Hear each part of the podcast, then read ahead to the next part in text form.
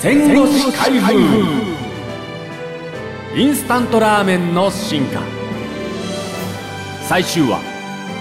マルちゃん製麺の逆襲。案内役は私俳優の内田健介。セリフは私ルナシーの深夜です。業界団体の日本即席食品工業協会によると日清食品のカップヌードルが発売された昭和46年以降カップ麺の生産は右肩上がりに増え続け平成元年には袋麺を抜いたインスタントラーメン全体に占める袋麺の比率は令和元年には28%に減少しただが令和2年に30.7%、3年に30.8%と持ち直している。こうした袋麺の逆襲の基礎となったのが、東日本大震災のあった平成23年に発売された東洋水産のマルちゃん製麺だ。ヒットの裏には小腹を満たすという袋麺の概念そのものを壊す発想の転換があった。東洋水産で開発を担当していた住田道太は袋麺の将来に危機感を募らせていた果たしてこのままで大丈夫だろうか？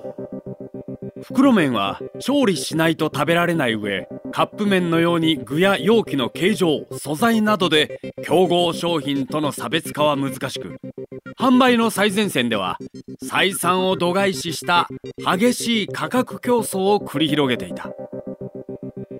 東洋水産はカップ麺では赤いキツネや緑のタヌキといった看板ブランドを抱えている。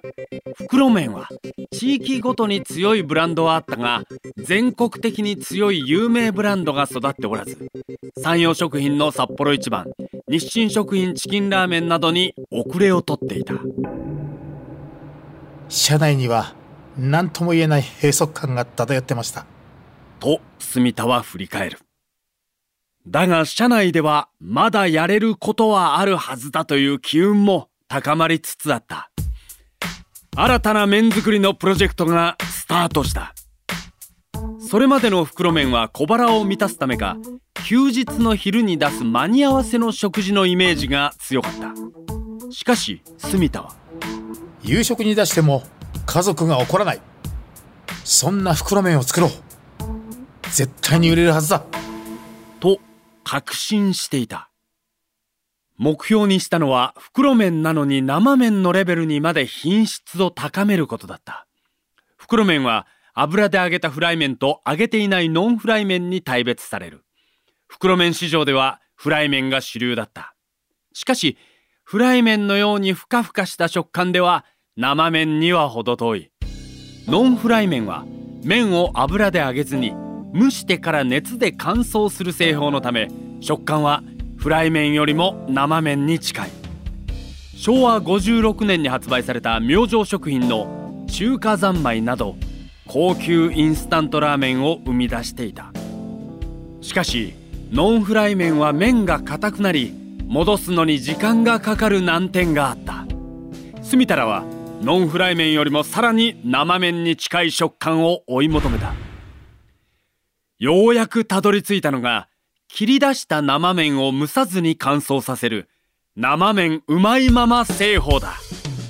生麺を一気に乾燥させると、その美味しさを封じ込めることができ、茹でると簡単に元の状態に戻る。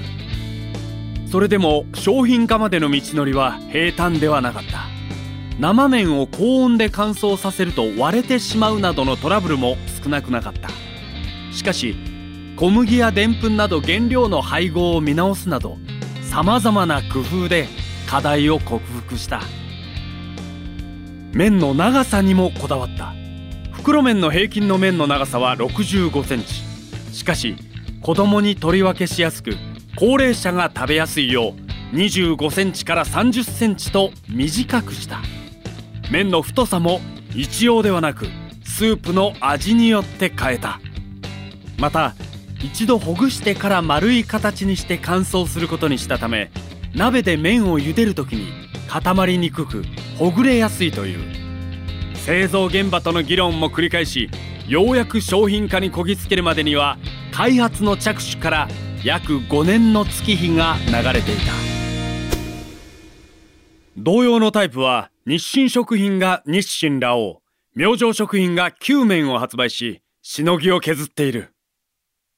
平成30年から31年にかけて放送された NHK 連続テレビ小説「満腹」が安藤桃福をモデルにしたためチキンラーメンが改めて脚光を浴びた。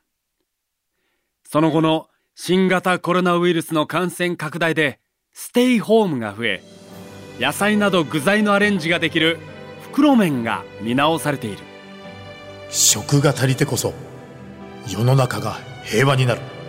という安藤の理念を受け継いでインスタントラーメンはこれからも進化を続けるだろう。お届けしたのは音声で聞く戦後史開封インスタントラーメンの進化の最終話。案内役は私俳優の内田健介。セリフは私ルナシーの深夜でした。